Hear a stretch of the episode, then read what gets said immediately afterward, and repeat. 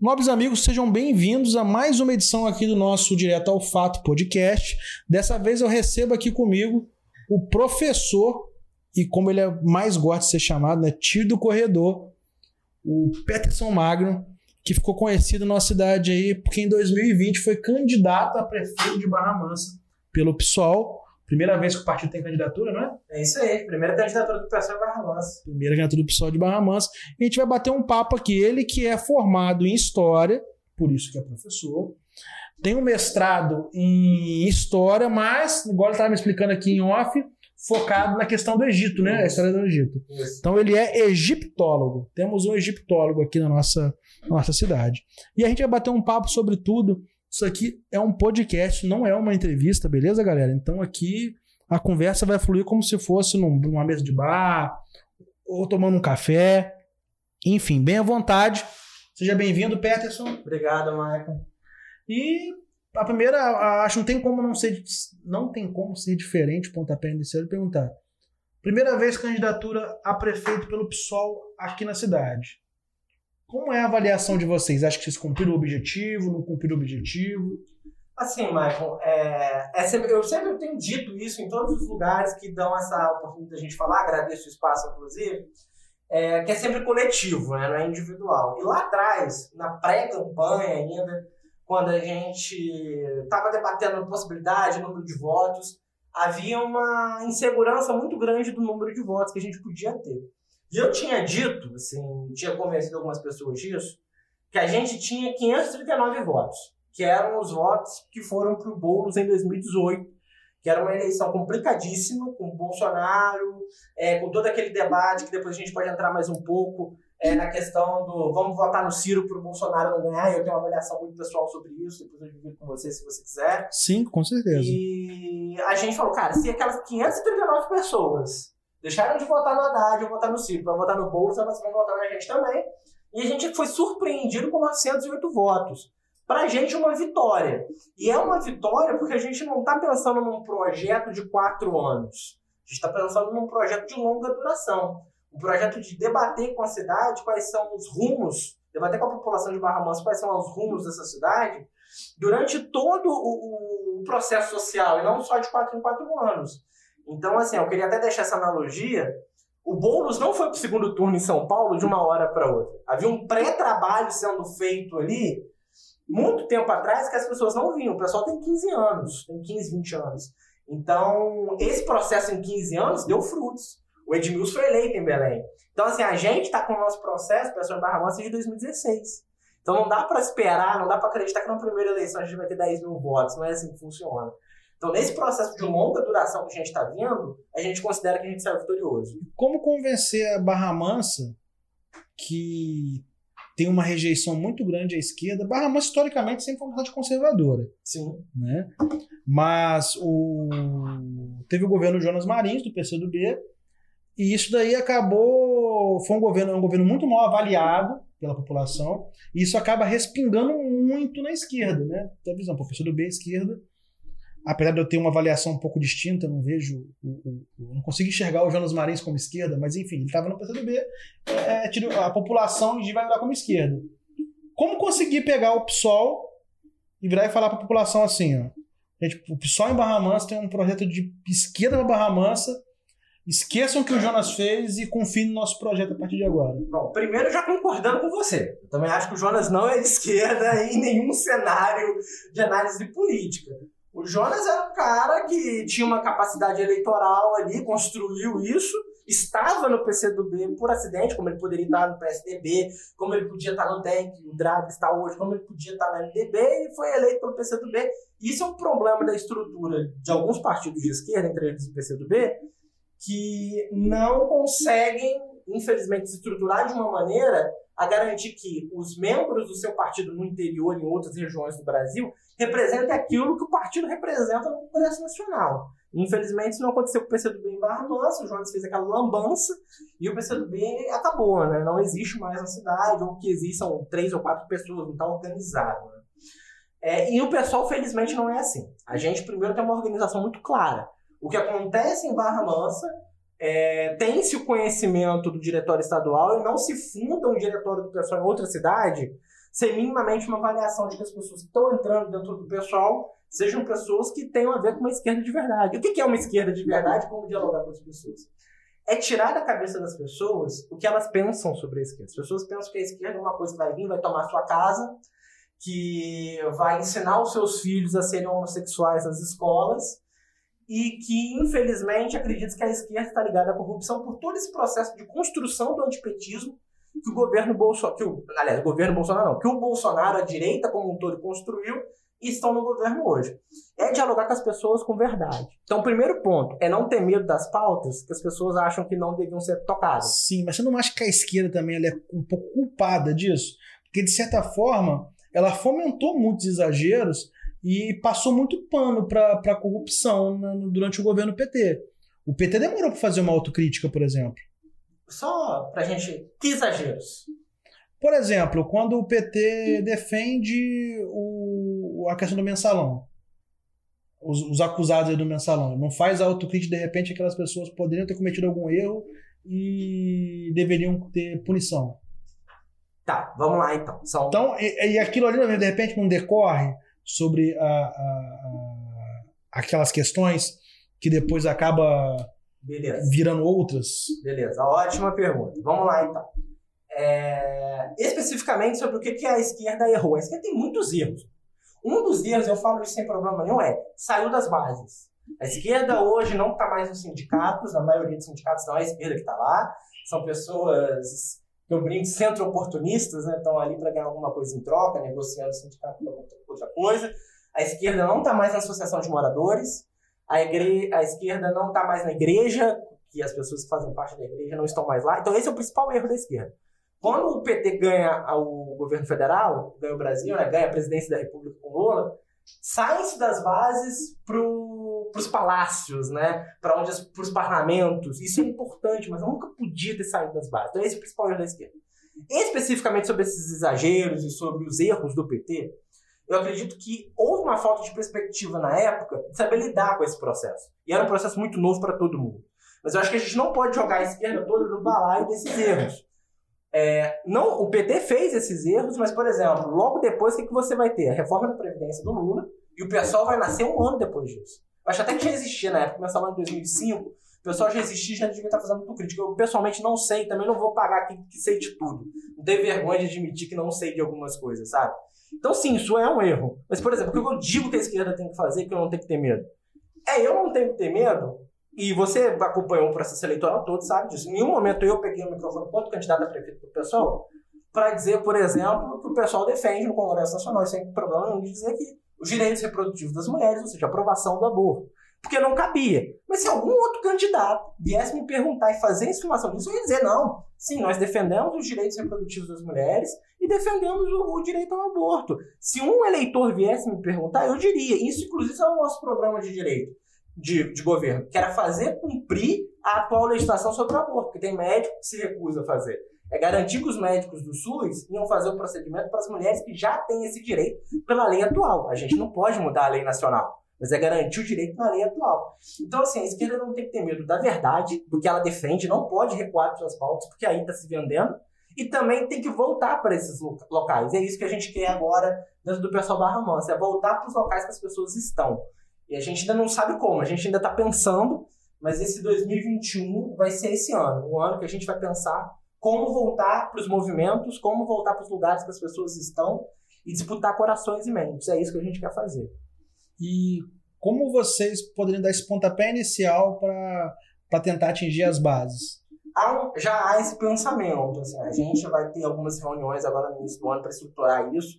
Tudo que eu estou falando aqui ainda está muito no plano do projeto e pouco no plano. Falta plano de ação, tem muitas ideias. Então pode ser que muita coisa que eu estou falando que mude, tá? É importante ter isso claro. Mas a gente começa a avisar, começar a atuar mais fortemente nos bairros, que é onde as pessoas estão. E no processo eleitoral a gente sentiu essa falta. Até porque a gente não tinha candidatura a vereador, esse debate às vezes era complicado e também porque a gente teve dificuldade de fazer esse debate da política do local onde as pessoas vivem. A cidade é o local onde elas vivem, e isso a gente conseguiu trazer bem, sabe? Eu acho que o nosso programa de governo, eu vou defender isso aqui, era o melhor. Eu acho que o nosso programa de governo dava saídas para Barra Mansa, da economia, mobilidade urbana, passando pelos direitos humanos, pela questão da educação, e era um programa completo Mas, por exemplo, às vezes a gente ia num bairro, é, vou dar um exemplo aqui, no 9 de abril, a gente foi no 9 de abril, encontrou um problema lá em relação à enchente que a gente não tinha ideia que existia. E a gente, caraca, bicho, isso podia estar no plano de governo, e por que, que isso não tá e tal. Então, assim, é, é o nosso projeto começar a voltar para esses lugares. É claro que, pelo nosso tamanho, pelo que eu estou falando que é um projeto de longa duração, a gente não vai chegar em todos os bairros esse ano. Na verdade, a gente tem três em mente que eu ainda não vou falar aqui, até por uma questão que não está um martelo batido, e isso precisa ser discutido ainda, se vão ser esses três por onde a gente vai começar mesmo. Mas há, ou se vai ser mais, se vai ser menos, enfim, é porque isso não está fechado. Mas há esse projeto de voltar para esses locais e voltar para qualquer movimento que a gente tiver a capacidade de entrar. E entrar não no sentido de aparelhar o movimento, sabe? Mas entrar no sentido de ajudar o movimento. Então, assim, se tiver movimento até de alguém aí da cultura, querendo um apoio para debater política pública, a gente está à disposição, da negritude também, da, da comunidade LGBT, e é no sentido de construir junto, nunca no sentido de dar ordem para o movimento social, mas é de ser parceiro do movimento social para mudar essa cidade, para debater melhor essa cidade. Mas eu te pergunto, quando você levanta essa questão, igual quando vocês chegam num bairro e vê que isso não é enchente, uhum. que era algo que vocês não, não, não estavam esperando. Se o PSOL ganhasse, acontecesse um fenômeno e o PSOL ganhasse a prefeitura de Barra Mansa em 2020, o PSOL estava preparado para governar Barra Mansa? Então, aí eu vou te devolver a pergunta. O atual prefeito está preparado para governar Barra Mansa? O atual prefeito? O atual prefeito, o senhor Rodrigo Drago. Não, então, tá aí, teve quatro anos. Que o que acontece?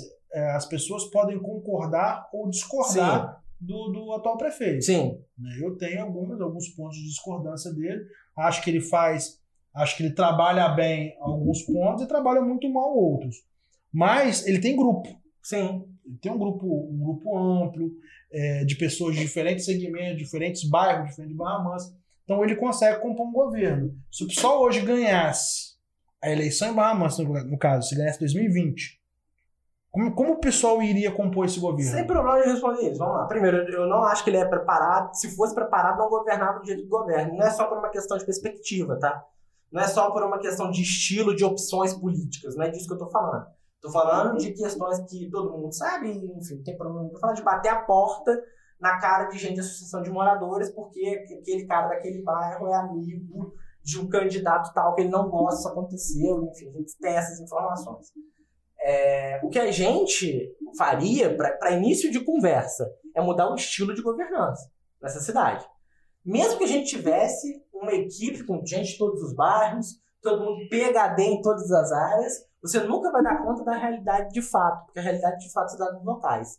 Então, é passar a governar com audiências públicas, com assembleias populares, é passar a governar com as pessoas. Então, se a gente tivesse ganhado a prefeitura, por início de conversa, a gente teria construído o melhor governo que a gente conseguisse, dentro do que a gente tem no pessoal Barra Mansa e no pessoal regional também. Eu acho que a gente tem que parar com isso, está no nosso programa de governo também, parar com essas disputas bairristas com as cidades locais e pensar nessa região como uma região que tem que crescer junta, que tem que fazer política pública junta para a região mesmo, olhar para os nossos colegas do pessoal no Sul Fluminense também, construir o melhor governo possível e mudar o estilo de governança. E mudar o estilo de governança significa ouvir as pessoas e tentar, junto com as pessoas, mudar os problemas. Então, se a gente tivesse ganhado a prefeitura, por exemplo, a gente garantia que em janeiro a gente teria a nossa primeira grande Assembleia Popular para ver os problemas locais, audiência pública, para ver quais são os problemas, as realidades das pessoas. E não que elas fiquem reféns, às vezes, de uma situação de ter que votar no vereador A ou B para trocar o poste da, de frente à casa dela, porque fica de escuro na hora que a filha vai voltar da faculdade, por exemplo. A minha pergunta é muito da seguinte situação. Aqui em Barra Mansa a gente viveu isso quando o PT ganhou. O PT ganha eleição em Barra Mansa para prefeito de forma um pouco inesperada. Ninguém imaginava que a Inês iria ganhar naquele ano e o PT talvez não estava preparado para naquele momento governar, não estava maduro para poder governar. Então, apesar de ter é, às vezes boas ideias, mas às vezes não está preparado para poder aplicá-las.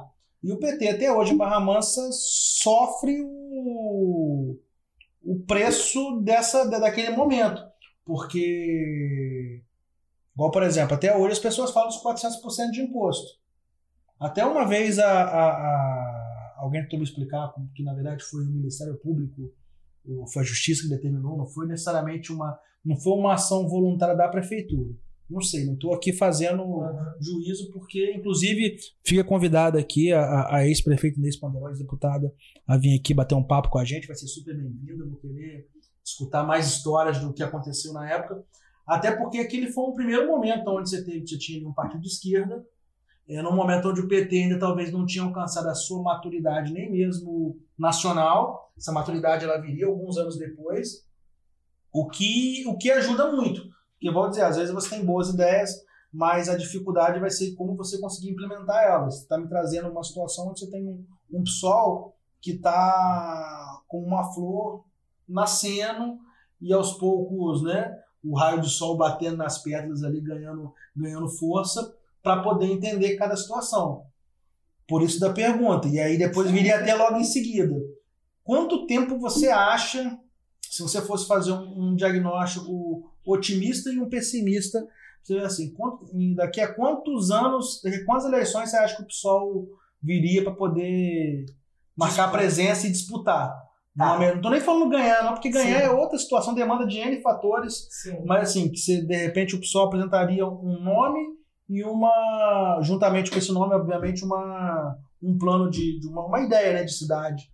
Qual que seria, do seu ponto de vista, mais pessimista e o mais otimista. Tá bom. Só recuperando um pouco a questão do. E pode discordar à vontade de sim, mim, tá? Sim, não, Pelo amor de Deus. Sobre a questão do, da Inês, assim. Eu era uma criança no governo da Inês, eu não conheço. Eu também. É, e aí fica. Eu acho que você também uhum. entende o que eu vou falar. Sim. Às vezes a gente fala de, uma, de realidades que a gente não viveu. Sim, sim e que pela forma como a nossa sociedade se estrutura, a gente acaba ouvindo muita coisa e filtrar é complicado. Por isso que eu só falei do imposto, Sim. porque é, foi algo notório e que todo mundo Sim. conhece. E... Nem me ative em falar outras questões que você ouve, porque, também... porque senão fica muito no eu ouço falar. Eu ouço falar. Aí é. eu prefiro ter aqui a ex-prefeito vai bater um papo Sim, e de repente eu acho ela, ela, é até a melhor pessoa, eu não conversei sobre ela com isso, e é com certeza ela é a melhor pessoa que vai poder elucidar essas questões pra gente, com certeza, assim. É, mas eu acho, eu só queria pautar isso que, independente do que aconteceu no governo da Inês, é um pouco sintomático, a Inês passa por um processo que é o que aconteceu. Eu também não converso com ela, fica aí se você se conseguir rolar o papo para avaliar, ver se ela pensa assim também. Ela passou por um processo que a Dilma passou antes da Dilma, que é o fato de ser uma mulher governando uma cidade, ainda mais lá na década de 90, uma sociedade mais machista do que a atual, olha que a atual tá de parabéns, e que passar por N questões de machismo que perpassam o fato dela ser mulher, independente das opções políticas tomadas na época.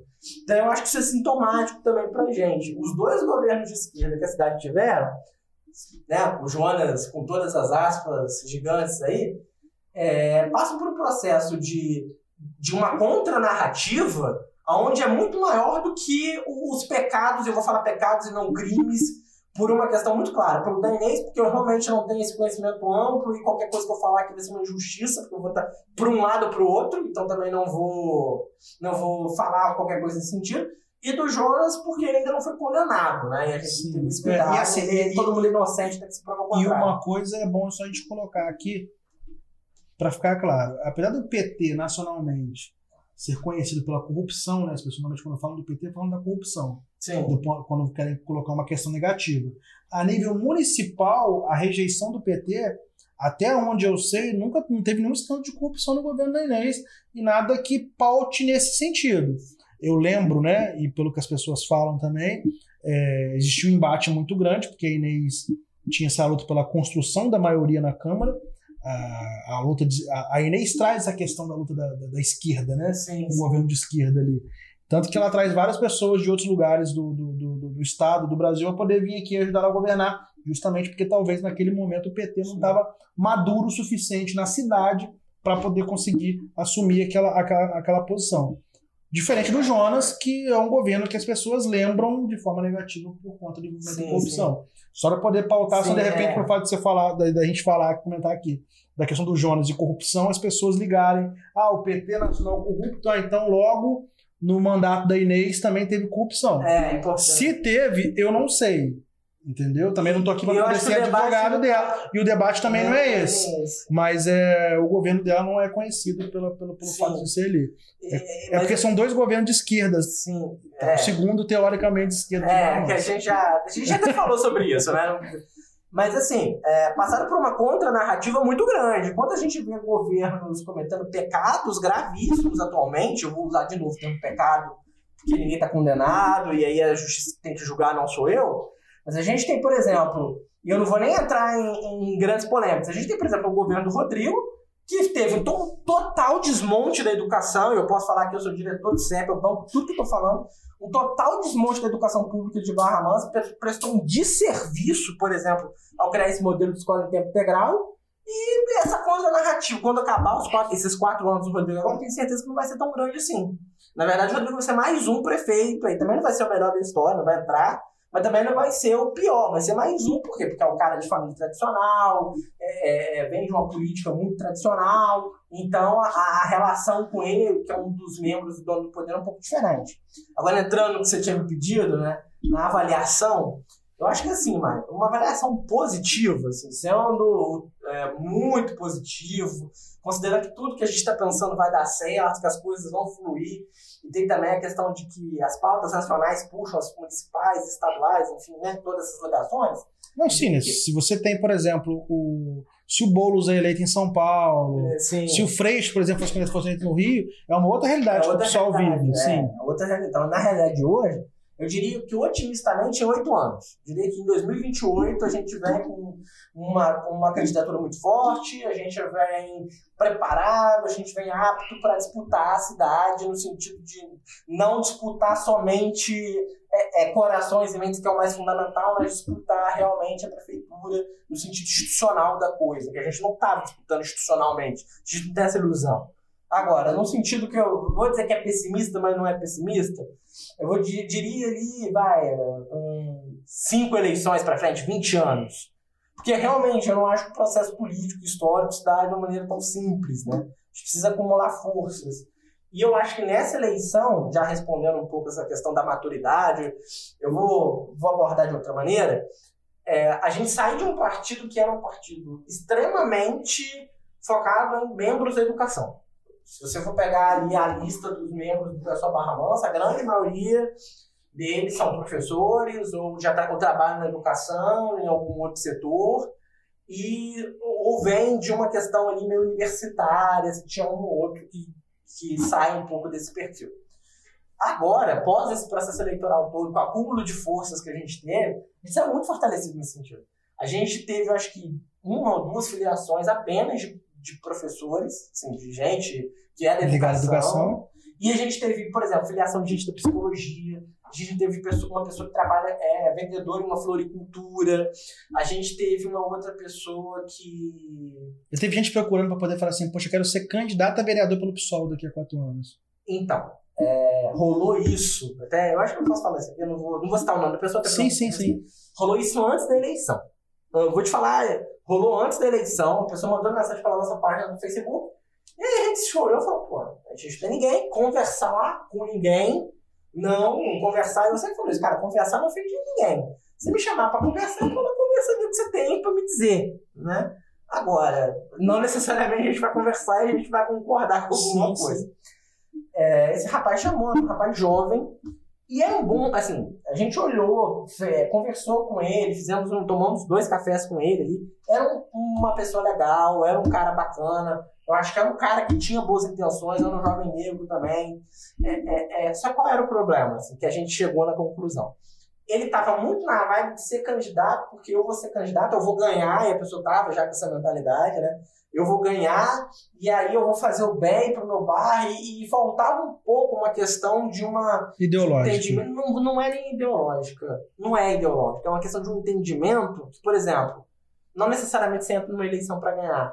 Às vezes você entra para marcar um espaço que foi o que a gente fez para construir um nome. sim, sim. É, é, é, não necessariamente por exemplo você é candidato para você ser eleito você é candidato às vezes para jogar pro time né? Tipo para eleger alguém é, e faltava ali um certo entendimento do que, que era o pessoal e do que, que ele ia assumir como candidato a vereador do pessoal. Vou te dar um exemplo. Quando você é candidato para o pessoal, e, e, lá na nossa página do Facebook, isso aconteceu em live, viam pessoas me chamando de vagabundo, viam pessoas me dizendo que eu como criancinha, né? Adoro esse tipo piada. Viam, pessoas dizendo que eu, me chamando de comunista. Gente, eu tô filhado ao pessoal. Vocês acham que vocês estão me ouvindo? Pelo amor de Deus, né? É, é, é, uma pessoa chamando corrupto, petralha, isso tudo, desde palavras com mais baixo calão, abortista, feminaz, esse tipo de coisa. Eu sou cara calejado. Eu sou diretor do CEP, estou na presidência do pessoal hoje, estou militando no pessoal há alguns anos. Para mim, esse entendimento, as pessoas virem falar, isso não me atinge, cara. Para mim, segunda-feira. Agora, é, chega a ser até uma irresponsabilidade minha pegar uma pessoa que não sabe com que ela vai lidar e colocar ela no meio desse furacão e ela, por exemplo, ser perguntada sobre coisas que às vezes ela não tem entendimento. E não porque ela, porque todo mundo sabe. Sei se você for perguntar assim, ah, mas no plano econômico do pessoal em São Paulo tem uma questão que eu, eu não sei. Eu não tenho vergonha nenhuma de dizer que não sei. Porque ninguém sabe de tudo, né? Acho que isso é importante deixar claro. Ninguém sabe de tudo em lugar nenhum. Todo mundo sabe um pouquinho e a gente vai se juntando para tentar fazer o melhor. É, então também não era, eu não quero alguém perfeito, sabe? Não era isso. Mas era porque era uma pessoa que estava numa situação se a gente fosse mau caráter, a gente pegava essa pessoa, pegava mais algumas pessoas que a gente teve a possibilidade de forçar uma aproximação e não fizemos, para poder que, fazer com que elas sejam candidatas e botar alguém que a gente achasse que estava maduro lá dentro para ser o candidato mais forte, dava o dinheiro do partido para a pessoa fazer isso, e aí tentava eleger essa pessoa e nem falava nada para os outros, usava as pessoas em prol do nosso projeto. Sim. E a gente não quer usar ninguém em prol do nosso projeto, a gente quer que as pessoas participem do nosso projeto. O, o PSOL, é até quando a gente está aproveitando a gancho que eu falei de maturidade para ganhar a eleição. Mas o pessoal sempre demonstrou uma maturidade para disputar eleições. Tanto no, aqui municipalmente, desde quando eu conversei com você, eu entendia, entendi qual que era a vibe de vocês, o porquê que vocês estavam ali. E quando você vê a forma como o pessoal disputa eleição no estado, como a forma como disputa eleição nacional, você vê aonde o pessoal vai assim, aqui é onde vai disputar espaço. Então vai e lança candidatura. Igual foi a da Renata, uhum, no Rio. Sim, sim. Era uma candidatura, obviamente, que o pessoal não tinha pretensão de que ela iria para o segundo turno e iria ganhar. Se tivesse disputando com o Freixo, talvez o pessoal teria uma. Você um, me permite uma parte? Porque isso, eu acho que você tem que aproveitar o espaço para esclarecer essas questões, tá? Isso é importante. O que aconteceu ali em relação a Renata, ao Freixo, é, é, foi uma abdicação do próprio Freixo, na verdade. Se vocês, as pessoas depois quiserem olhar, procurem isso em entrevistas, jornais, enfim. É, o Freixo estava tentando construir uma frente de esquerda ali. Ele estava tentando construir a mesma frente que o Edmilson, que foi eleito em Belém, construiu. O Edmilson conseguiu construir uma frente que tinha gente, PT, PCdoB, Rede, PSB e PDT. Eu acho que o PDT tá também pode ser. Um desses pode ser que não estejam. Mas era essa frente que o Edmilson conseguiu construir em Belém. Eu sei que o Ciro apoiou ele no segundo turno. Se o PDT não estava no primeiro. Então, ele é, provavelmente ele não estava então, no, no, no, bloco inicial. Mas esse era um bloco bem amplo. Com os partidos de centro-esquerda, né? dá para dizer isso minimamente. Ou de centro, vai, debatendo ali a rede, enfim. Né? Uhum. E o Freixo queria fazer isso, mas por ele questões dos outros partidos e não do pessoal, essa frente não estava acontecendo. Por desentendimento com os outros. Não foi nem a galera do pessoal que estava, não, foi os outros. E aí o Freixo ele tentou fazer um movimento de se tirar e ver o que, que ia acontecer. Então ele saiu, ele disse que não seria candidato porque a frente não estava acontecendo, ia deixar isso um erro. Eu discordo da avaliação dele, mas foi a que ele fez na época. E aí ele deixou aberto o espaço para que o partido lançasse alguém. Dentro desse entendimento, aí entra muito uma questão do pessoal carioca que eu não conheço, porque né, eu sou do pessoal barra você não do pessoal carioca, mas dentro desse entendimento colocaram a Renata, e havia uma expectativa de tentar fazer uma campanha mais forte para a Renata, que felizmente não aconteceu. Mas o que houve em relação ao Freixo, acho que é só importante esclarecer sim, sim. isso, foi uma desistência do próprio Freixo em vista de uma análise política que o Freixo tinha, que não se realizou, e que eu meio que discordo até, eu acho que ele tinha que ter sido candidato, bancado, como o Boulos bancou, por exemplo. Ele ia para o segundo turno, depois... Eh, a frente aconteceria no segundo frente aconteceria no segundo turno. Mas ele não teve esse entendimento, é isso, a pessoa também tem o direito de exercer a, o livre-arbítrio, né? E, e, aí optou pela Renata, só para esclarecer mesmo. É, porque, é, é porque normalmente os partidos grandes eles têm dificuldade em abrir mão de participar de eleições em grandes capitais como Rio e São Paulo, por exemplo. Você pode perceber que o Freixo foi. O, o, o Boulos vai basicamente sozinho, né? O, o, o, o PSOL. E aí no segundo turno tem a junção. O PT mesmo com um candidato com bem menos expressão, que era o Tatu, ele ainda assim manteve a candidatura dele no, no, no, no, no primeiro turno. E no Rio, obviamente, quando você pega o segundo, a reta final da eleição, você viu uma Benedita com mais com mais encorpamento, as pessoas até, até falavam de possivelmente Benedito no segundo turno. Mas quem lembra da eleição no começo, você, você acompanhou um pouquinho, a Benedita não tinha perspectiva nenhuma. A candidata da esquerda que tinha alguma chance ali era a Marta Rocha. Que aí, assim, ainda assim, a esquerda vai divergir se a Marta Rocha é, é de esquerda ou não. Eu também tenho a que aí, que, não é. Mas, é, acho que se a gente aí, tipo, muito em Rio... Não, não, tipo, é porque, tipo, é por conta do partido, né? Pela federação do PDT. Não, não é nem isso. Em relação a Marta Rocha, não é nem isso. Assim. Eu também não... Mais uma vez, né? É uma análise muito do Rio. Sim. E eu não quero ficar dando pitaco na eleição carioca, porque eu acho que, assim, passa por questões da própria cidade que a gente que não mora lá, às vezes, não consegue entender das próprias opções dos companheiros da esquerda e das pessoas da direita também, né? Mas pelo que eu ouvi de companheiros cuja confiança política eu tenho muito grande, era de que a, a Marta, enquanto deputada estadual, fez, teve alguns votos, algumas questões que não condizem com a postura mínima que desse para opinar na, na Marta como uma candidata de esquerda, sabe? Então, passa também pela atuação parlamentar da própria Marta, que eu também, mais uma vez, eu não tenho conhecimento tão grande, enfim, não vou também entrar em uma área que eu não conheço, tá? Mas, mas é isso, assim. pode, pode seguir. Não, mas você pode interromper à vontade, aqui é um bate-papo, não, é uma, não é uma entrevista. É porque eu acho que tudo, tudo isso bate muito é, é, é, é, com a questão de maturidade do PSOL. Só que você está me falando que o PSOL, de repente, lá em algum momento entendeu que a, a Renata poderia construir uma campanha que pudesse ser para o segundo turno. Mas normalmente o pessoal tem muito disso, quando lança candidatura para governador, por exemplo, do, do, do Tarciso. Tudo bem que agora você tem uma eleição aberta para daqui a dois anos. É, é mas é. Mas em, outro, mas em outros momentos você tinha ali o Tarciso é, é, é Aberta, abertamente não, porque ninguém vai falar abertamente que está disputando uma eleição só para demarcar espaço. Isso seria ter deselegância com seus eleitores que estão confiando em você e votando em você. Mas dá para você perceber que era uma eleição para poder demarcar espaço, mas que se para o executivo o PSOL estava demarcando espaço, no legislativo já deixava claro que o PSOL estava tentando ampliar bancadas. Isso tanto nas eleições municipais do Rio, que é a questão de ampliar bancadas em fazer maior número de vereadores, Sim. quanto em eleições para deputado estadual para federal, que a tendência é sempre do pessoal, você vê que o pessoal se arma para poder aumentar suas bancadas. Aí até aproveitando sobre isso, e aí você pode comentar no geral, tá. existe a intenção do PSOL de Barra Mansa, existe essa conversa de lançar uma candidatura a deputado estadual ou a deputado federal, Tá, vamos lá. É, eu vou primeiro só pegar um pontinho do Tarcísio. Pode ficar à vontade, é, Tarcísio. É, o Tarcísio é maravilhoso, assim, é incrível, é um cara inacreditável. Assim, gente teve a oportunidade de estar com o Tarcísio, sabe, sabe do que, que eu tô falando. É, Inclusive. Tarcísio, se você estiver escutando a gente, se você for escutar, se você for ver, vai mandar lá pra galera, pros camaradas do PSOL. Então, o convite tá feito, a gente ah, faz. É, a gente não precisa nem ser presencial, a gente pode fazer online.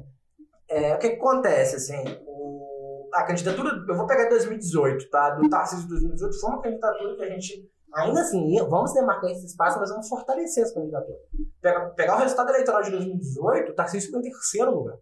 Sim. A candidatura do Tarcísio foi, ficou em terceiro lugar. Por isso que foi... eu digo que daqui a dois anos está em aberto. É, a gente nem, naque, nem naquele momento talvez seria. A gente nem foi pro segundo turno por, por, assim, por, por pouco tinha chance de ir pro segundo turno e teve um fator muito raro naquela eleição, que era a eleição do Witzel, né? Aquela eleição do Witzel é um negócio muito fora da caixa, muito sugêneres e que dificilmente vai se repetir nas proporções que se repetiram. Eu acho que as eleições de 2018 trazem isso pra gente, de 2020, municipais trazem isso pra gente.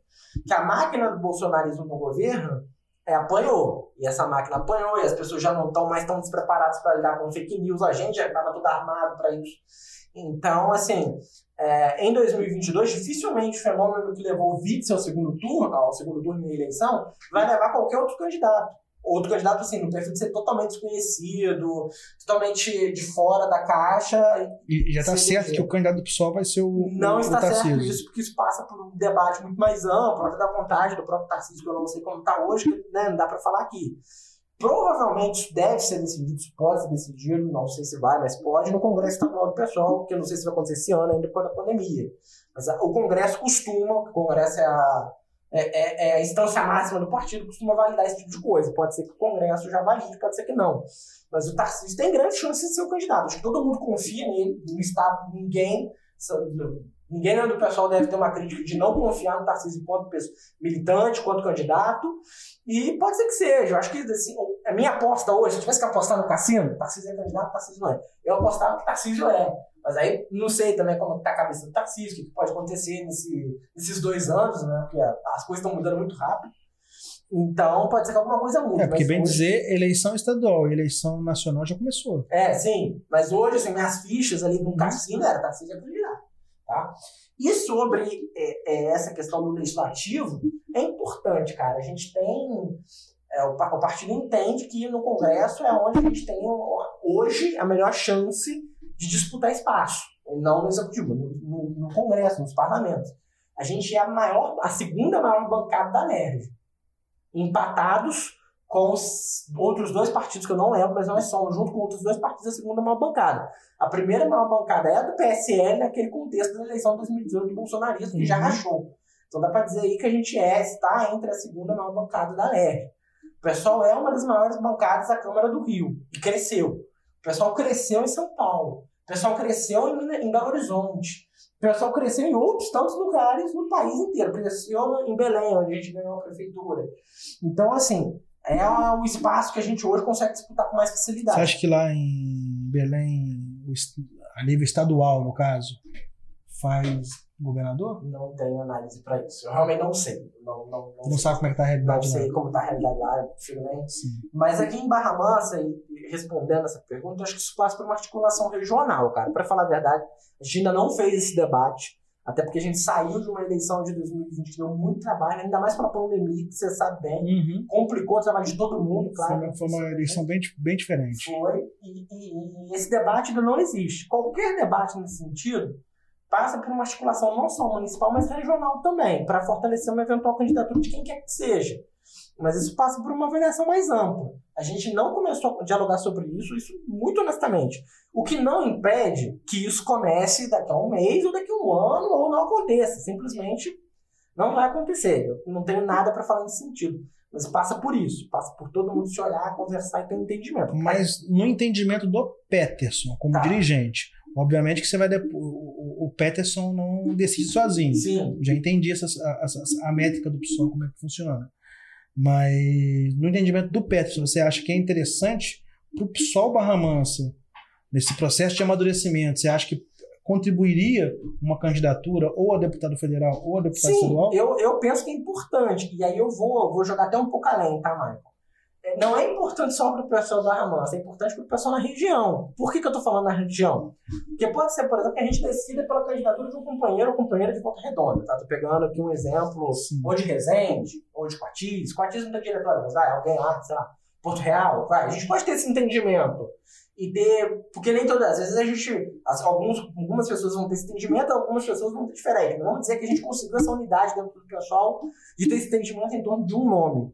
É importante para que todo mundo trabalhe em prol desse nome. Agora, isso também não pode é, limar e não pode de maneira nenhuma perpassar pelo direito individual das pessoas escolherem qual militância, em qual candidatura elas querem estar daqui a dois anos. Então pode ser que a gente tenha uma candidatura regional e outras pessoas dentro do pessoal na região entendam que é mais importante fortalecer, por exemplo, a candidatura lá, do Freixo ou da Renata. Eu estou dando esses exemplos, sim, sim. mas isso também não impede. Então, assim, a gente tem que ter muita maturidade, e é isso que eu quero chegar, para lidar com essa questão política, para depois não ficar a pessoa sentir que é pessoal. Nunca é pessoal. É sempre político. É uma decisão política que passa pelo coletivo, que passa pelo individual. Então, eu acho que respondendo claramente, eu acho que é muito interessante. É possível? A gente consegue? Já é um outro debate. A gente precisa amadurecer ainda, entendeu? Sim, é porque eu sempre até comentei com você que não vai ter uma dobradinha aí, de repente.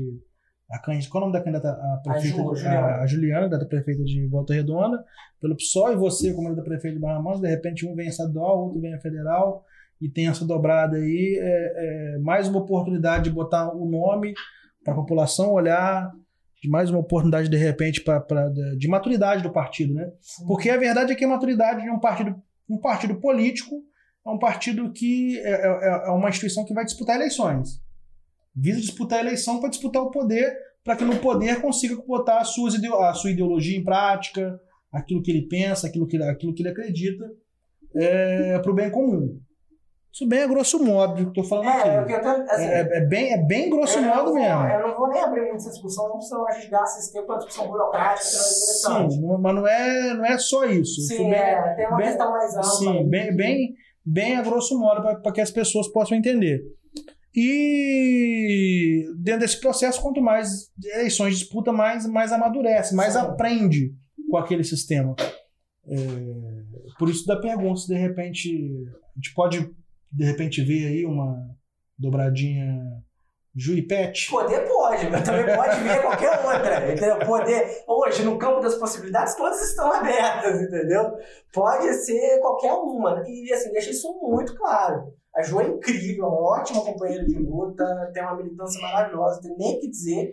Mas, é como eu falei, tá tudo no campo das possibilidades ainda. Rezende teve candidatura? Não, não teve. teve. A gente tá constituindo o diretório lá É, agora. é por isso que eu falei Barra Mansa e Volta Redonda, porque até eu não lembrava de Rezende Não, ter a gente candidatura. constituiu o diretório lá tem algum tempo já, mas está nesse processo um pouco mais lento.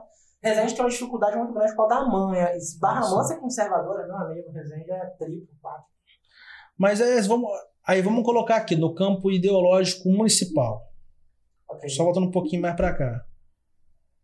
Quem seria o Bolsonaro do PSOL? O Bolsonaro da cidade. Da né? cidade. Bolsonaro É, porque assim, se o, o Bolsonaro tá pro PSOL como o inverso, né? Sim. Quem seria aqui em Barra Mansa? Cara, eu acho que é muito difícil cravar isso. Eu vou dizer por quê. Ah, se você me essa mesma pergunta um, mês antes da eleição, eu ia te dizer que era o Daniel Abreu. Não vou dizer que é o Daniel Abreu por uma coisa. O próprio Daniel Abreu mudou a estratégia da candidatura no meio do caminho, com o barco rolando. Se você for pegar, por exemplo, os debates, ele não citou o governo federal em nenhuma, pouquíssimas vezes, e não citou o nome do presidente Jair Bolsonaro. Por mais que ele falasse algumas baboseiras lá no, no Facebook dele, né, pra lá e tal, ele não, esse discurso não era o carro-chefe. Qual era o carro-chefe dele? Eu sou gestor. Não sou, eu sou gestor. Tanto é que no debate, não foi nenhum debate, uma roda de conversa ali na Casa Paz e Bem, em nenhum momento ele falou de Bolsonaro. Em nenhum momento ele veio com tem que exterminar a esquerda, é comunista. Não teve. Então eu tenho uma dificuldade de apontar esse nome. E não estou dizendo que não existam fascistas em Barra Mansa. Eles existem, estão aí. Mas eles adotaram um discurso muito inteligente de não utilizar isso. Eu não conheço o, o, o Daniel Abreu para dizer se ele é ou não fascista, porque também a gente tem que ter uma responsabilidade. Não conheço o Daniel Abreu, não, não, tive contato assim, de ter uma conversa com ele, enfim, tirando aquele, aquela roda de conversa ali na Paz e Bem. Então não sei. Agora, é, que ele pensou, vislumbrou esse voto dos fascistas, ele vislumbrou. Agora, se ele é fascista ou não, é um debate muito mais profundo. Então eu tenho essa dificuldade de falar assim, Barra Mansa ou, ou, ou, ou fascistão, ou, ou, Bolsonaro, é não sei o que, é fulano. Tem muita dificuldade. Porque tem também, não é só uma questão de ser de direita. É uma questão de ter uma postura autoritária, de ter uma postura fascista mesmo, que eu, que eu vejo que na política hoje ninguém está se colocando desse jeito porque o governo apanhou, não é porque não são. É porque o discurso, esse tipo de discurso, ele está tá perdendo espaço na sociedade, felizmente. Vai continuar aí durante muito tempo, eu acredito. Mas não é mais um projeto eleitoral tão viável quanto foi dois anos atrás, entendeu? E como é que o pessoal analisa o governo Rodrigo? Cara, E a pessoa do prefeito Rodrigo? a pessoa no sentido do. do, do é, enfim, eu entendi. No geral. No geral, né? Cara, a gente analisa, e eu ia até falar sobre isso, e aí já que, que bom que a pergunta veio pra cá. O Rodrigo, ele é um prefeito autoritário. O governo Rodrigo Drabla é um governo que a gente classifica como autoritário. É um governo que retira direito de servidor público. É um governo que não ouve a população. É um governo, por exemplo, lá atrás, na eleição do Bolsonaro em 2018, foi pro Twitter chamar militante do PT de vagabundo, que ele fez, e depois ele apagou, aí ele foi, mudou um pouco ali o discurso, pediu desculpa sem pedir, todo momento também ele tira fotinha com o Bolsonaro para dizer e tal, não sei o quê. Mas eu não classifico o Rodrigo como fascista por, por essa questão de discurso, como eu falei, né?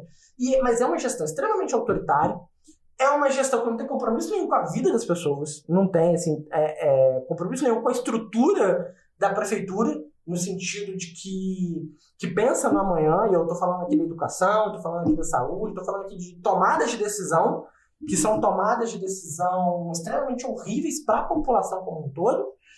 E é um governo que ele se coloca muito claramente como dentro de um grupo da cidade, que é o grupo que sempre governou essa cidade. É um governo que está ligado aos mesmos donos do poder de Barra Mansa, aqui dos, dos lojistas é, mais tradicionais, que, que muda governo, sai governo, estão aqui governando. E o Rodrigo está ligado a esses setores, cara. E assim, o, a, a política do, do, Rodrigo é uma continuidade. E não é uma continuidade é, do Zé Renato, do, do Russo, não é, eu estou falando de uma coisa mais ampla. Barra Mansa foi fundada sob trabalho escravo, sob trabalho do povo preto. Você tem documentos históricos de algumas famílias, que eu não vou até citar o nome porque não tem esses documentos à mão, mas a gente tem esses documentos lá na Fazenda da Posse, de famílias que tentaram reescravizar pessoas que já estavam livres, né? É disso que a gente está falando. E que enriqueceram com o trabalho escravo. Então, aí até hoje na prefeitura, os nomes mais tradicionais. Rodrigo é uma continuação dessa galera. Não estou chamando o Rodrigo de escravocrata, quero deixar isso bem claro, tá, gente? Não é isso. Estou dizendo que Rodrigo é de uma família tradicional, ele é uma continuidade das famílias que mandam nessa cidade. Ponto. O avô dele, isso está lá no, no relatório da, da Comissão da Verdade de Volta Redonda, o avô dele, quando era prefeito, denunciou gente da esquerda para ser torturado. Qual, qual dos avós? O Marcelo. O Marcelo, que o Marcelo. também, ele também teve um é, avô, foi prefeito de Volta Redonda. É, então, é, outro ponto, bem lembrado. Rodrigo é um cara que representa a continuidade de uma classe social, de um grupo de famílias na região. E ele acha que é dono da cidade e governa como se quem fosse dono da cidade. Então, assim, é essa a leitura que a gente tem do governo Rodrigo é essa. É um governo autoritário, extremamente autoritário, um governo que não tem compromisso nenhum com as pessoas, tem compromisso com o grupo dele e que o dane-se o resto. É isso. É essa a classificação do governo.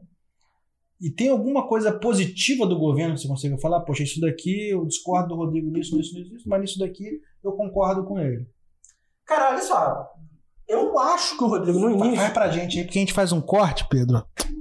A PSOL de Barra Mansa elogia, elogia apoia Rodrigo Drablo, entendeu? Nossa, você vai ficar louca, né? Você vai ficar louca. Nossa, você vai aí, aí, é. aí alguém pega isso daqui, manda pro Rio e assim, mas que negócio é esse do Pedro lá, cara? Não dá nada, não. O que, o Pedro tá fazendo? Apoiando o DEM lá, lá em Barra Mansa? Não dá nada, não. Agora falando sério, assim, eu acho que no início da pandemia, no início da pandemia, houve uma gestão responsável da pandemia. E eu, eu falo isso com muita tranquilidade, a gente chegou até. Foi uma gestão responsável em que sentido? Teve entendimento de que, cara, é hora de fechar tudo, não é hora de brincar. E no início da pandemia, nos primeiros dois meses, eu avalio que tomaram as decisões corretas. Tenho críticas ainda na forma, então vou, vou dar um exemplo, assim, porque eu, eu acredito, Mike, não adianta a gente criticar por criticar sem apresentar o que, que você faria de diferente, né? Dizendo, deixa, tipo assim, ó, não é só criticar pela, não é crítica pela crítica, é crítica com, com mostrando saídas, né? Dizendo que, olha, tem saída para isso sim, a saída é essa.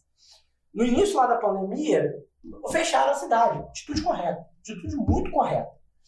Só que faltou explicar para as pessoas por que está fechando. E isso não foi só o Rodrigo, foi todos os governos, né? Enfim, não é, não, isso não é um demérito dele especial, tá? Não estou dizendo que ele é mais ou menos por isso. Estou dizendo que isso foi uma coisa como a pandemia ocorreu no Brasil e que eu acho que a gente perdeu. Por exemplo, todo mundo tem WhatsApp hoje. A maioria das pessoas, ah, é um tio, senhor de 90 anos, tudo bem, mas a maioria das pessoas tem. Faltou, por exemplo, entender que a gente precisa fazer política de saúde pública com educação também. Então, por exemplo, fazer pequenos vídeos para o WhatsApp para mandar para as pessoas, explicando para as pessoas por que é importante elas estarem em casa e não estarem na rua. Faltou, por exemplo, explicar para as pessoas os riscos dos vídeos. A gente está vivendo um momento que fake news é muito grande. A, a anticiência está aí tomando país. Né? Terraplanismo, terraplanismo é, é, político, terraplanismo social, terraplanismo em si, que é terrível é, então, assim, é o momento de contra-argumentar com isso. E quem tem o poder público pode fazer. Faltou um pouco de, de. Eu nem acho que foi de vontade, acho que foi de entendimento mesmo. Eu não acho que foi, foi porque não quis. Eu acho que realmente faltou essa, essa percepção. E, mas eu acho que no início da pandemia fizeram uma gestão responsável. Só que depois o carro descarrilhou e aí tá aí, do jeito que tá. Entendeu? Mas eu acho que sim, no início da pandemia fizeram uma gestão minimamente responsável do que tinha que ser feito, do que os protocolos de segurança estavam colocados. Agora eu vou te fazer uma pergunta difícil. Ou fácil, né? Porque eu acho que você, tem, você deve ter uma resposta para isso. Se o governo foi ruim, você aponta o governo Rodrigo como governo ruim. Uhum. Por que, que ele conseguiu se reeleger com, com uma votação maior do que, que ele se elegeu na eleição Cara, passada? Assim, Faça uma análise para nós sobre, sobre isso. Ótima pergunta, cara. Eu acho que assim, a gente tem que parar de, de, de achar que as pessoas, que todo mundo acompanha a política. A gente tem esse desentendimento. Às vezes a gente acredita que a informação que eu tenho, a informação que você tem, que a informação que as pessoas estão aqui no backstage têm, que as pessoas estão nos vendo têm, não é. As coisas que chegam para mim, Peterson, não chegam para você, não chegam para quem está aqui atrás, não chegam para quem está em casa vendo. E aí você vai pensar, ah, mas as pessoas, elas sabem. Não, não é assim. Então, assim, as pessoas às vezes se permitem e por falta de. É, eu, não vou, eu não vou ficar aqui fazendo o jogo de colocar a culpa na população, tá? Eu discordo muito de que a culpa é do poder eleitor, o povo vota errado, tem mais que se lascar. O que mais vi no dia, no dia seguinte à eleição é assim. foi candidato brigando com o povo. Então, aí você pega ali, a gente teve, a gente deu até uma olhada aqui antes em off, né?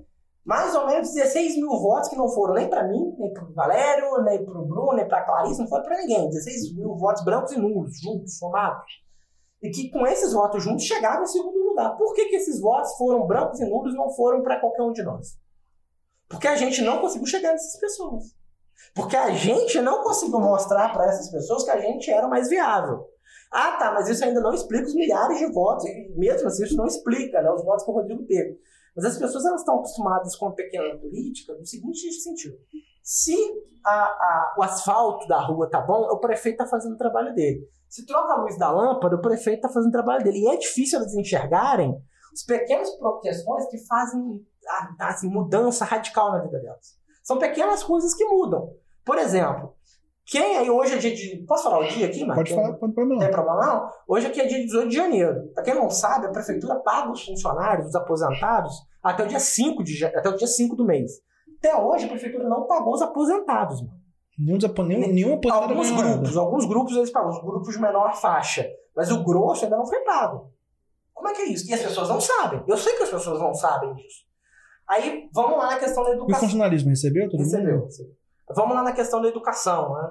É, houve um projeto de escola, que esse projeto de escola em tempo integral, isso é uma mentira. Isso é uma mentira, você alugou containers, containers têm aluguel caro, não é nem comprado, velho, é alugado.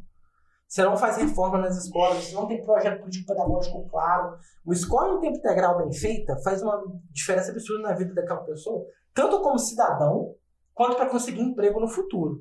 Só que as pessoas não têm esse entendimento, não é porque elas são burras, não é porque elas são ignorantes, é porque é difícil de chegar, a gente às vezes é privilegiado, está numa posição de privilégio, e acho que todo mundo sabe, não é assim.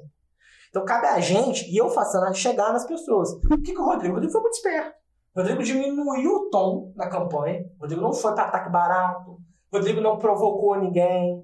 Rodrigo, por exemplo, é, é, não apareceu na roda de conversa da Casa do Paz e Bem. Por quê? Porque ali era um espaço mais popular. Ele foi na SEAP. Eu também fui. A SEAP chamou todo mundo, tá? Isso aqui não é crítica à SEAP. Mas ele vai na SEAP, porque na SEAP estão jogando em casa. Na SEAP fazem perguntas. Eu até não tive a oportunidade de dizer isso, fica com o registro. Teve gente fazendo perguntas sobre portal para Barra Mansa. Pô, vocês estão de sacanagem, gente. A, educação da cidade tá do jeito que tá. Tem gente. Você passa na rua, tem um monte de morador de rua que não tá se- recebendo assistência social que merece, que tem que estar recebendo, que é direito. A saúde tá. A gente tá num momento de pandemia. A gente tava num momento de pandemia. Vocês estavam perguntando se o prefeito que vai entrar vai construir um portal pra Barra Mansa. Não, peraí. Isso é piada. Aí ele vai pra lá onde ele joga em casa.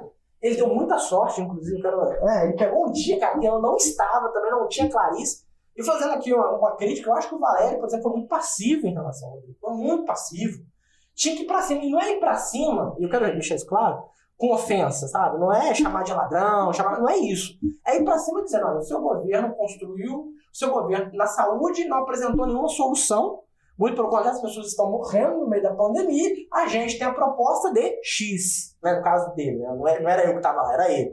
A gente tem a proposta de X porque a gente entende que o seu entendimento não foi legal. O senhor paga tanto pro, seu, pro servidor público. Está errado, nós vamos pagar tanto. Então, é ir para cima nesse sentido, sabe? E o Rodrigo é eleito porque diminui esse tom. Esse tom dele não, ele não é mais agressivo com as pessoas. Aí ele coloca carreata com centenas de pessoas na rua. A galera que olha e fala, não, vou votar em quem ganhou para não perder o voto. Tem muito. As pessoas já votam nele. E tem também o fato de que começa a asfaltar uma rua aqui, você pinta ali um, um, um beiral ali, pinta uma escola, é, é, faz um nessa. Então foi uma estratégia. É, né? não, estratégico, cara. Isso é velha política, assim, mais do que tradicional.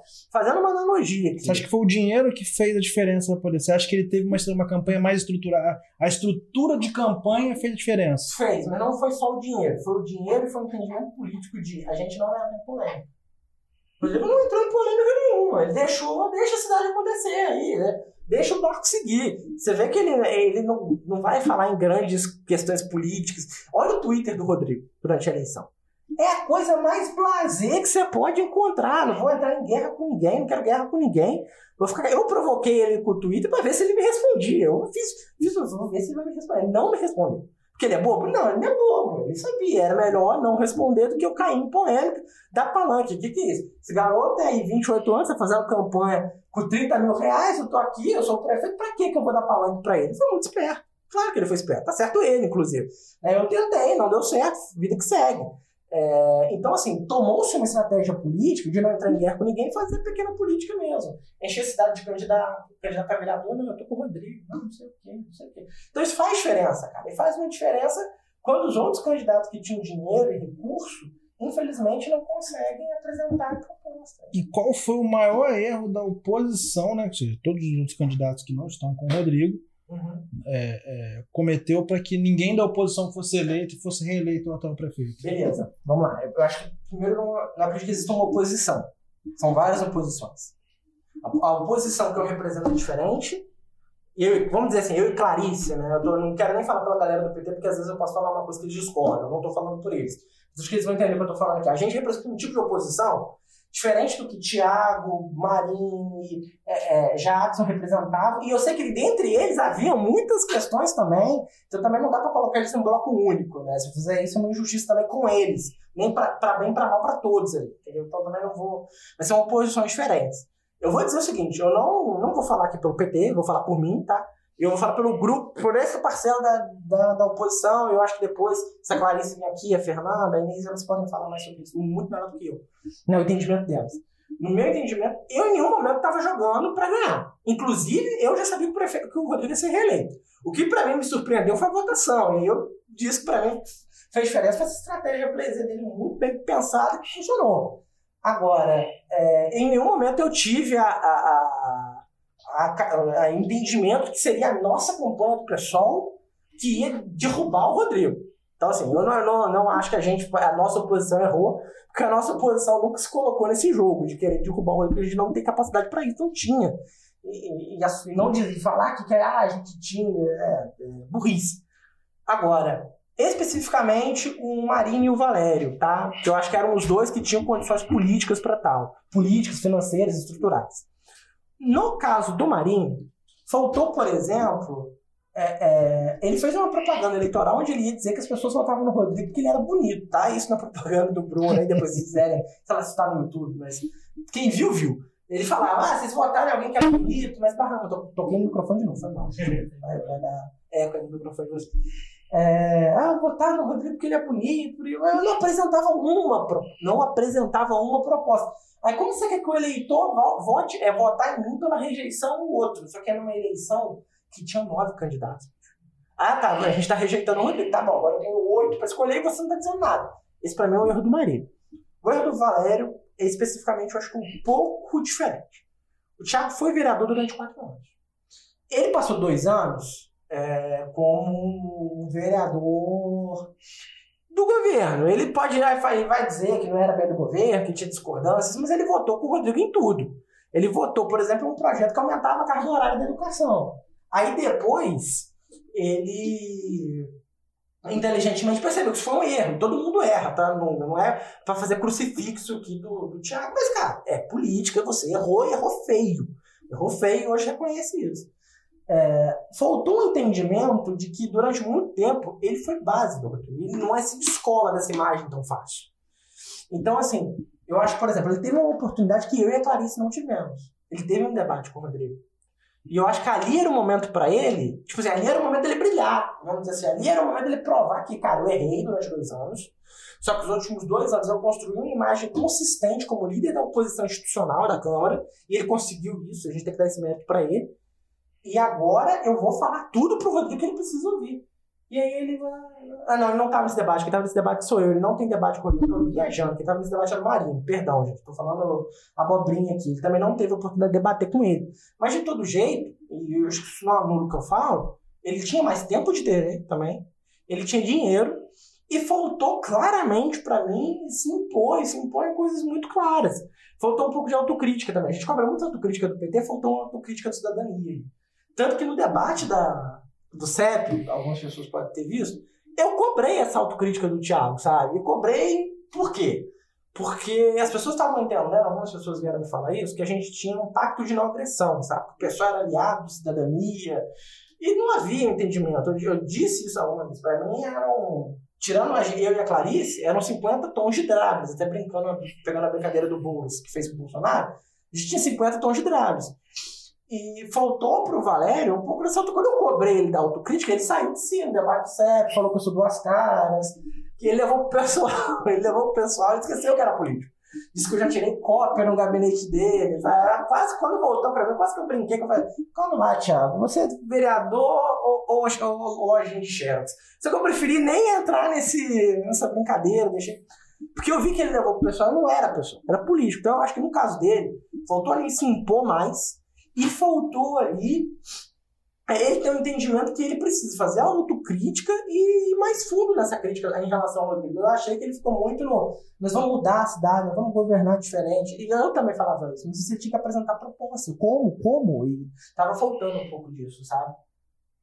É, eu acho que ali ficou muita avaliação. O que, que precisa ser feito? É. A, a oposição também, também acho que eram muitos candidatos também Sim, a, a, prefeito que dividem muito a, a, a, votação da população, né? Sim, isso atrapalha, porque assim, eu tenho um perfil muito claro. Dá pra dizer assim, eu e Clarice é um perfil. Então, assim, quem tem o nosso perfil vai escolher entre dois. Quem tem o nosso perfil, dificilmente vai votar no Drago. Muito, é, somos, é, é o Drago de um lado e o Bolsonaro do outro. Aí a pessoa pode ir lá, fechar o olho e apertar o número do Drago com vergonha na urna. É, é isso, é isso. Se quem tem o perfil do, do nosso eleitorado, dificilmente vai votar nele. É, é, e aí é uma avaliação que eu faço também, muitas pessoas acusaram a gente, o PT, e que, com ilusão, né? Se a gente tivesse apoiado o Thiago, estava eleito. Se somar o, meu, o número de votos que o Thiago teve, que a Clarice teve, que eu tive, não tá. Então manter isso em segundo lugar do meu jeito.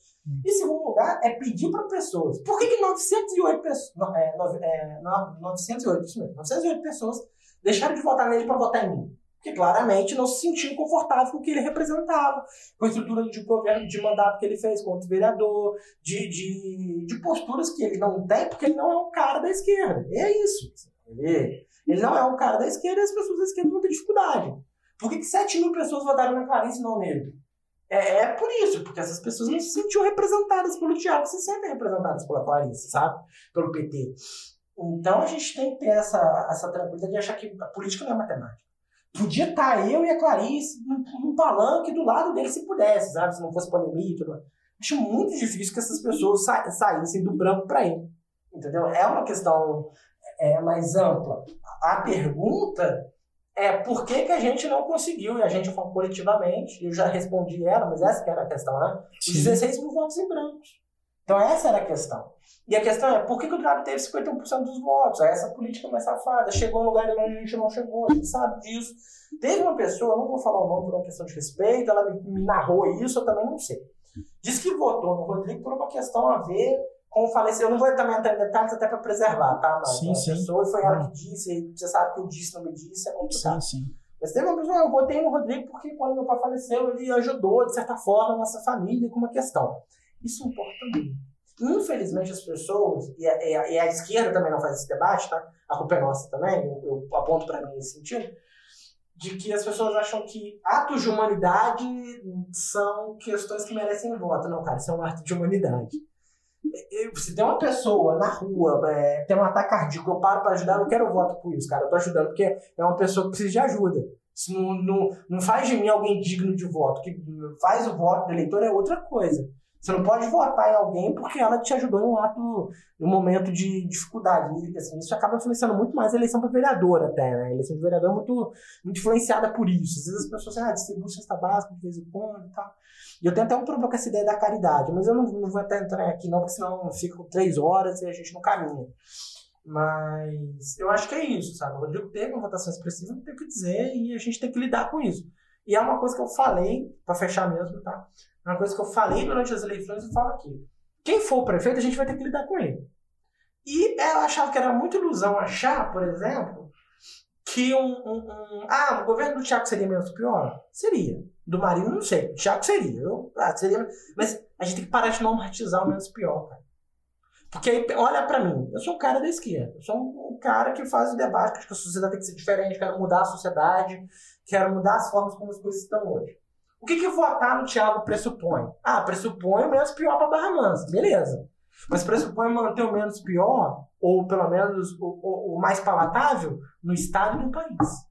Porque aí, quando chegar para candidato estadual, para deputado, você acha que o Thiago vai, vai apoiar alguém que é do grupo dele ou alguém que é da esquerda, é orgânico, é alguém que é do grupo dele. Tá certo, inclusive, tá? Não que fazendo isso como tom de crítica, tô dizendo que isso é o certo, inclusive. É alguém do grupo dele. Só que alguém do grupo dele não representa o que eu represento.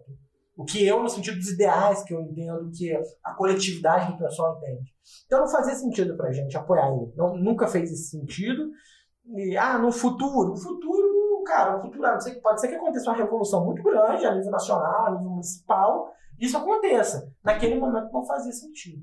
É, a gente te vê agora o PSOL apoiando o Baleia Rossi para a Câmara. Na verdade, não. Já saiu a nota oficial. O partido vai ter candidatura de Luiz Erondina para presidente. Ah, o partido mudou então a situação? Na verdade, o que, que aconteceu? Mano? Porque eu vi o Freixo se posicionando, eu vi o, o, o David é, o que, que aconteceu? também se posicionando. O pessoal é um partido, eu já falei isso para você, vou falar aqui. O pessoal é um partido que tem diversidade interna. As pessoas têm direito de se manifestar. O Freixo, o David, a Sâmia, a Fernanda e a Vivi, que assumiu o lugar do Edmilson, Vivi Ramos, deputado de Belém, de, de Pará, né? É, apoiaram claramente o Baleia Rossi, disseram que candidatura é essa tal, não sei o quê. Por outro lado, a Talíria, o Glauber, a Erondina, o Ivan e a Áurea não achavam que essa era a melhor opção e eu tô desse lado também, achava que a melhor opção era ter uma candidatura própria para a Câmara, porque o Baleia Rossi não vai tocar as pautas que a gente acha que tem que ser tocadas. Ele não vai tocar o impeachment, porque a gente acha que tem que ser tocado, ele não vai tocar isso. Ele não vai tocar, é, é, ele vai colocar, por exemplo, em votação assim que chegar a reforma administrativa, que é uma coisa que a gente quer barrar. Então, assim, o Baleia Rossi não representa uma defesa mínima do que a gente acredita. Até porque teve gente da esquerda, da centro-esquerda, que foi apoiar o Maia, e o Maia está sentado em cima de 60 e poucos pedidos de impeachment do Bolsonaro até hoje. O Maia pautou a reforma da Previdência, podia não ter pautado, ele é o presidente da casa, ele pautou mesmo assim.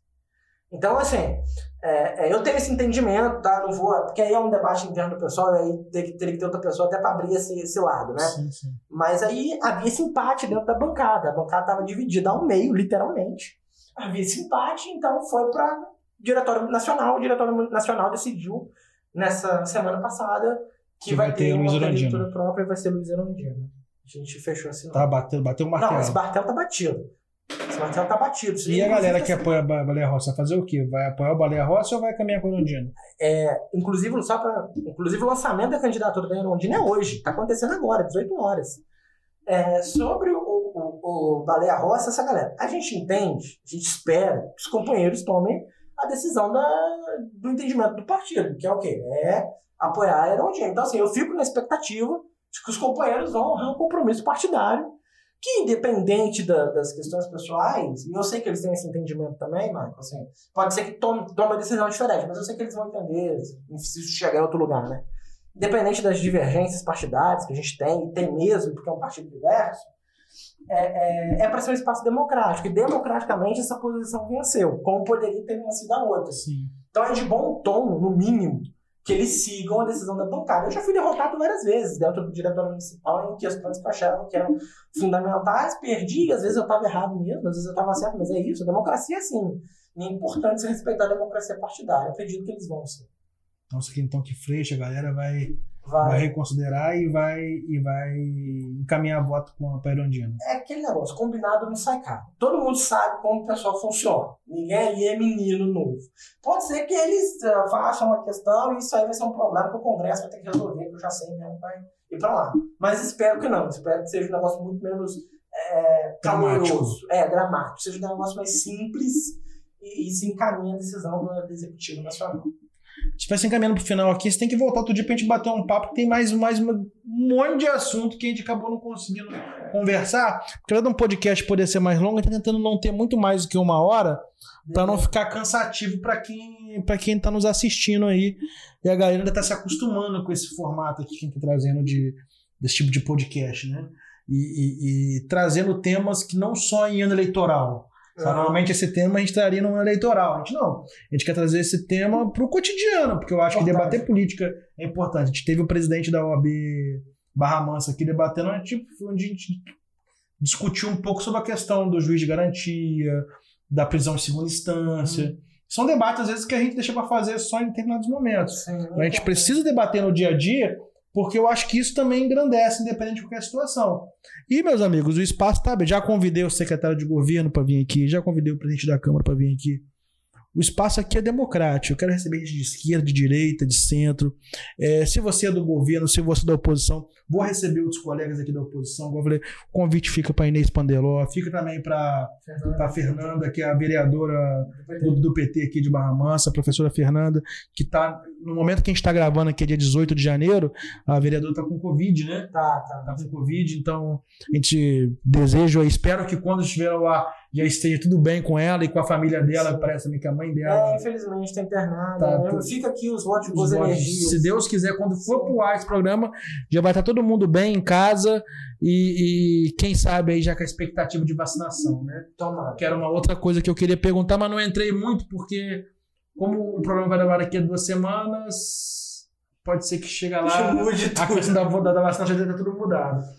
É, mas que não, né? Espero que você já comece a vacinar. Se fosse mudar para todo mundo estar tá vacinado. Exatamente. E eu queria perguntar se tem alguma coisa que você queira falar para esse primeiro momento.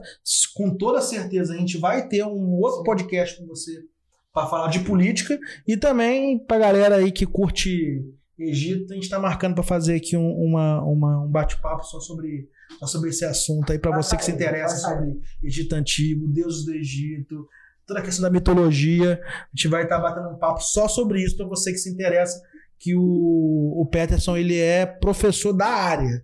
Ou seja, não é que nem que ele seja um curioso da área, ele é, é. especialista na área. Especificamente, assim, posso falar, eu estudei a mitologia do deus Osíris. Assim, é mais posso falar com muito. Posso falar dos outros, é claro que a gente vai falar, fica à vontade para perguntar o que você quiser. Porque eu não souber, eu falo, cara, não sei, melhor não falar para não falar abobrinha. Mas que fica à vontade, nem vai rolar, a gente vai marcar assim. E tem uma coisa que eu queria falar para. Então, gente, é isso, assim, eu expus, acho que com muita verdade, com muita tranquilidade as posições políticas minhas, do pessoal, as divergências que, como o Mike fez essa pergunta aqui do Baleia Rosa, foi interessante, é, é, é, para apontar essas questões de divergências internas, porque é um partido diverso.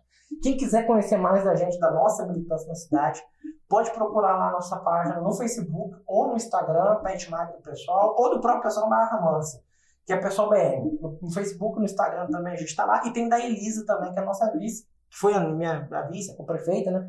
Infelizmente eu não lembro de cabeça. Eu acho que é Elisa Campos Pessoal. Posso estar errado aí. Mas acompanhem por ali, vai ter sempre nossas atividades que a gente está fazendo.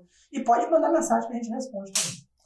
O pessoal está aberto para pessoas que queiram conhecer o partido tá, e se afiliar? Tá, tá, tá aberto para as pessoas que queiram conhecer o partido, que queiram se filiar também. A gente tem um pequeno processo, eu até vou usar os últimos minutos para falar sobre isso. à vontade.